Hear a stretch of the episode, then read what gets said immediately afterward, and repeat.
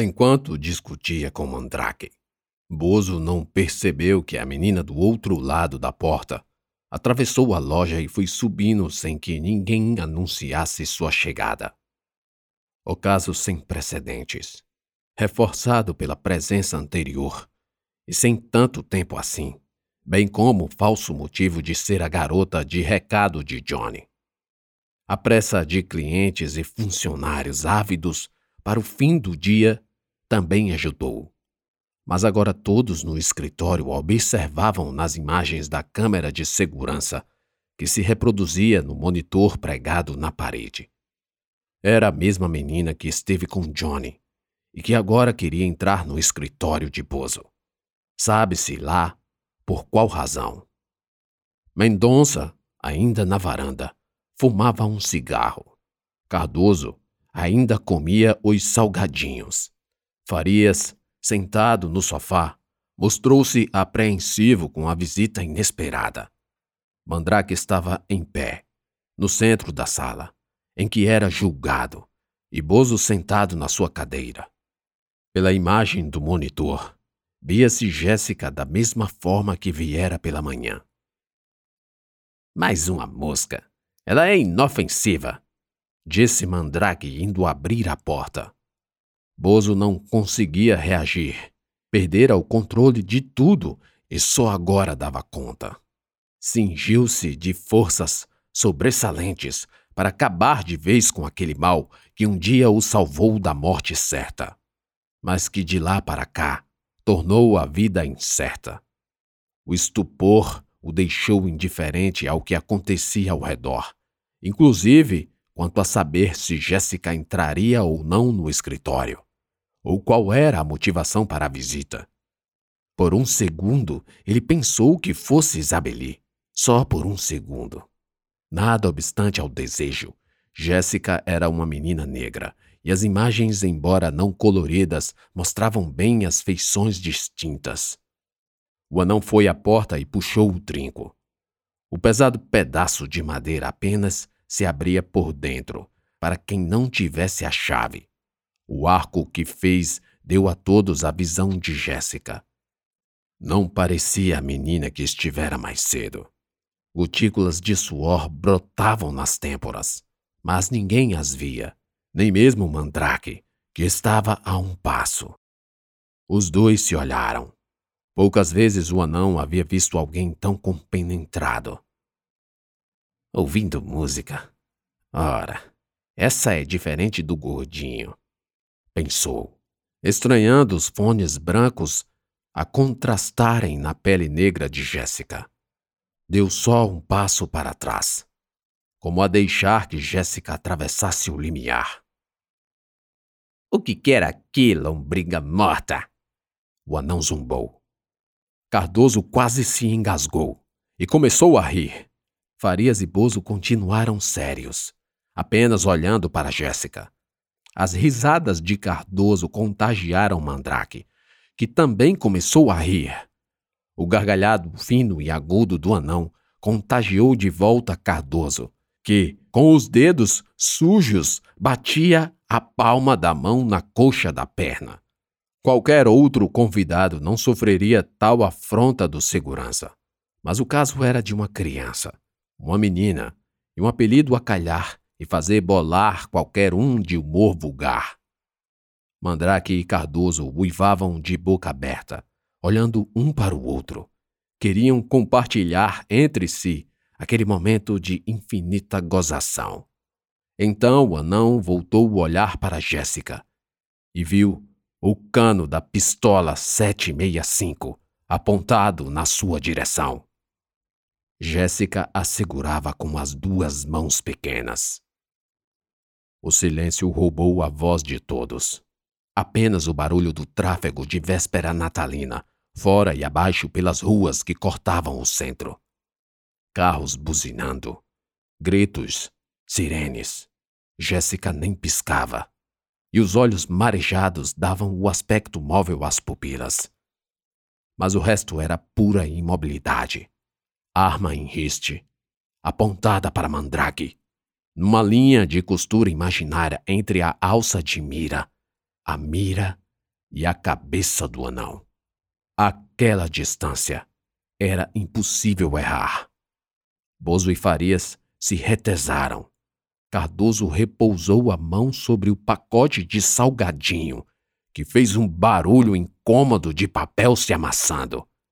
Mendonça estranhou a quietude que repentinamente se instalou no lugar. Esticou o pescoço para ver melhor entre as janelas. Mandrake engoliu seco. Os olhos ainda estavam lacrimejados de tanto rir. Mas logo que viu a arma, o rosto sorridente talhou, tornando-se uma nata fria. Eu não vou morrer para uma criança!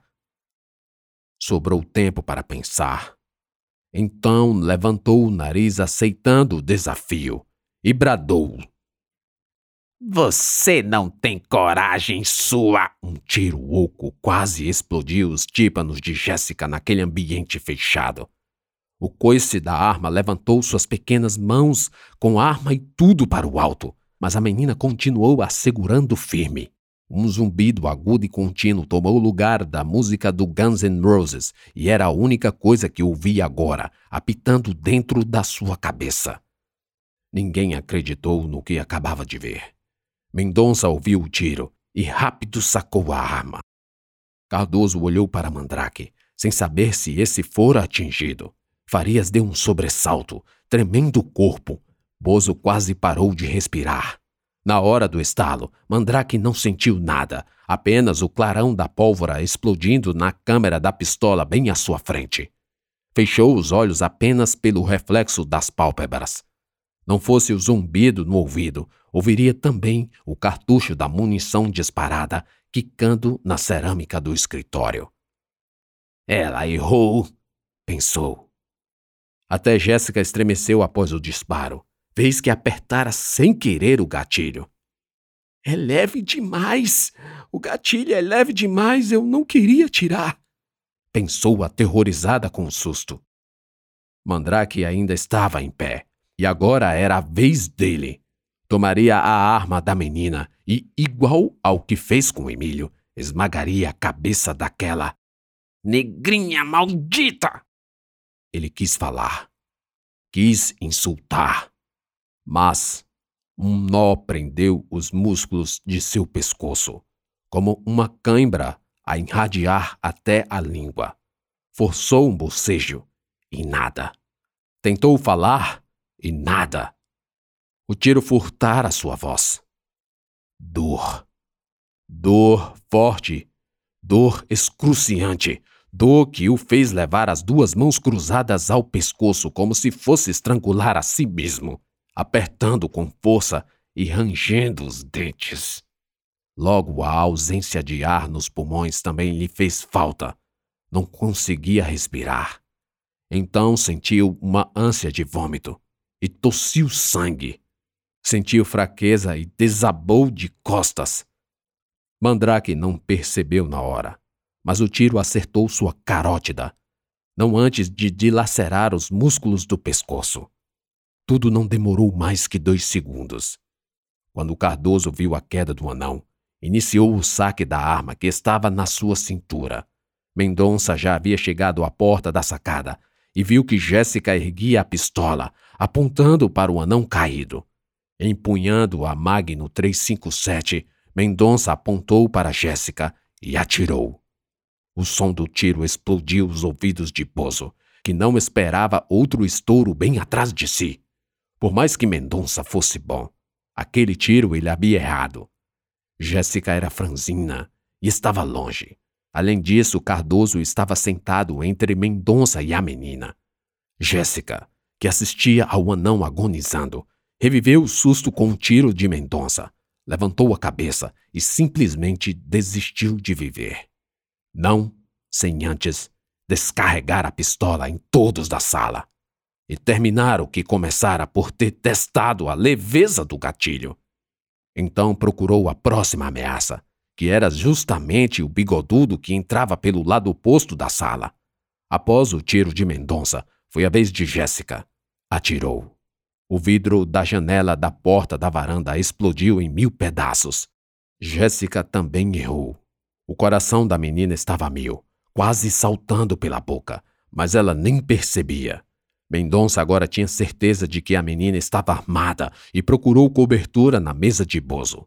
Este, azucrinado com a surdez temporária e o tiroteio que jamais pensaria ser possível de ocorrer, recolheu-se na sua cadeira. A única coisa que escutava era o zumbido fino com uma pressão nos ouvidos. Farias continuava imóvel no sofá, encolhido para não se arriscar a entrar na linha de fogo. A vontade era jogar-se ao chão. Ao contrário de Farias, Cardoso estava no meio do fogo cruzado. Abaixou-se enquanto terminava de sacar o revólver. Mandrake regurgitava bolos e mais bolos de sangue pela boca, deitado de costas, explorando o chão em espasmos de dor. Parte do sangue era engolido para logo ser em seguida vomitado. Outra parte vazava pelo orifício, quase de uma traqueostomia, deixado pela bala. Cada vez que esperneava, sua bota fazia no chão um risco preto de borracha. Cada vez que tossia, pela ação mecânica do engasgo, um bolo de sangue era lançado sobre seu nariz e olhos. Mendonça atirou de novo, mas Jéssica buscara cobertura numa das cadeiras vazias. Na verdade, a menina apenas se aproximou um pouco e a cadeira lhe protegeu. O tiro explodiu no estofado, lançando espumas e lascas de madeira para todos os lados. Cardoso enfim puxou a arma, mas suas mãos estavam suadas e cheias de gordura e óleo dos salgadinhos. Tremendo, ele tentou puxar o cão do revólver para armá-lo, mas o 38 caiu de sua mão e escorregou para baixo da cadeira. Jéssica atirou de volta em Mendonça. Depois do segundo tiro, os que vieram após não carregavam o nervosismo do primeiro. Seus dedos agiram rápido. A leveza do gatilho era idêntica à da pistola do PlayStation. Disparou três vezes, lançando os cartuchos vazios pelos ares. Uma persiana atrás de Mendonça explodiu se rasgando. Uma calculadora de plástico sobre a mesa foi desintegrada. O relógio de madeira foi trespassado por um projétil, arrancando ponteiros e números que caíam no chão atrás de Mendonça. O bigodudo sabia que se se levantasse se tornaria um alvo fácil. A menina, apesar de não possuir uma mira boa, tinha munição em maior quantidade. Então Mendonça puxou o cão do Magno, erguendo-se um pouco, e apontou. Tinha Jéssica na mira. Jéssica ia para o sexto tiro, quando resolveu também mirar no um quarto do corpo de Mendonça, que estava à mostra. O pistoleiro veterano, com o olho fechado, colocou a menina na mira do que estava aberto e puxou o gatilho. Mas antes que visse o resultado do tiro que previra ser certeiro, lascas e pó da mesa de Bozo voaram em seus olhos. Um centésimo de segundo foi o tempo que o reflexo de suas pálpebras fez para fechar os dois olhos, atrapalhando-o, fazendo-o errar. Jéssica nem ouviu a bala subiar poucos centímetros de seu lado e simplesmente continuou puxando o gatilho, atirando mesmo sem precisão. Foi quando um dos projéteis fumegantes explodiu a caixa de fósforo e o pacote de fumo que estava no bolso do lado esquerdo da camisa de Mendonça trespassando a parafernália para pitar e atingindo direto o coração. Os fósforos literalmente explodiram em combustão pelo calor do projétil, como um rojão de fogos de artifício, queimando a blusa e cauterizando a ferida. Fumo picotado espalhou-se no ar, incendiando logo em seguida. O homem, que estava um pouco abaixado para se proteger, se levantou com a dor atirando a esmo mais uma vez, e o tiro arrancou o reboco da parede atrás de Jéssica. Depois, caiu tombando de lado, morto. Cardoso continuava baixado, ouvindo a troca de tiros, se protegendo e tateando para achar o 38 embaixo da cadeira. Quando finalmente conseguiu, levantou o torso, ainda ficando de joelhos. Era tarde. A menina dera dois passos à frente, e agora estava queima-roupa de Cardoso. quando, desastrado, ainda ia pensar no que fazer, viu sua visão escurecer apenas de um lado, como se atingido por uma pancada ou um soco no olho. Jéssica acertou-o na órbita esquerda. Outro tiro na bochecha, pulverizando sangue. Depois outro nos dentes, que atravessou para o céu da boca. Três rapidíssimos tiros à distância de 30 centímetros bem no rosto de Cardoso, que de joelho, sem vida e com o rosto perfurado, tombou no centro, explodindo vidro e madeira. O pacote de salgadinho se rasgou e se espalhou por todo lugar. Dois segundos de silêncio se passaram, até Jéssica investir em Bozo. O lugar fedia pólvora e fumaça. A garota disparou na direção do agiota, mas o tiro acertou um bloco de notas que explodiu em mil papéis. Bozo não foi atingido, mas tomou o choque que precisava para reagir. Seu instinto travou seus pensamentos e o fez apenas agir como alguém que quer salvar a própria vida. Jogou-se de lado, próximo ao corpo de Mendonça, pegou a arma do segurança e começou a se arrastar para trás. Jéssica já o tinha perdido de vista. Mandrake já havia parado de se debater e de expelir sangue pela boca, que agora estava aberta, borbulhando pequenas bolhas de ar que saíam entre o sangue que inundara a laringe. Seu rosto era como uma cobertura de sangue coagulado, que dava à cabeça um aspecto de molde de estátua de vela vermelha. Jéssica continuou atirando, na expectativa de que os tiros atravessassem a mesa e atingissem Bozo. Lascas de madeira e cacos de projéteis sobrevoavam o agiota, forçando-o a fazer alguma coisa antes que fosse atingido. Então ele pôs sobre a mesa apenas a mão que segurava Magno e disparou sem direção.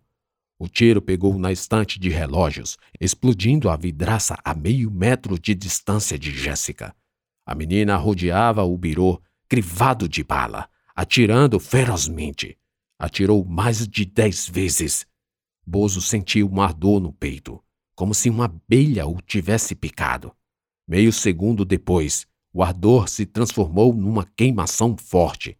Ele recuou de costas para o canto da parede próxima. Jéssica terminou de arrodear e finalmente viu que seu alvo estava na sua mira.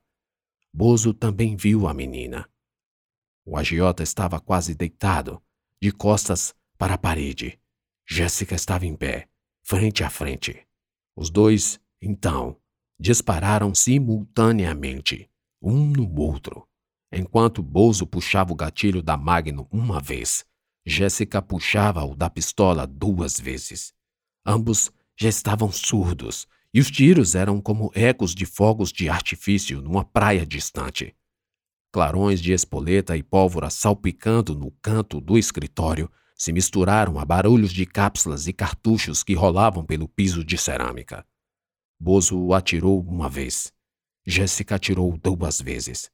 Bozo sentiu mais de uma queimação na barriga Jéssica atirava sem parar e sem se dar conta de que errava a maioria dos tiros.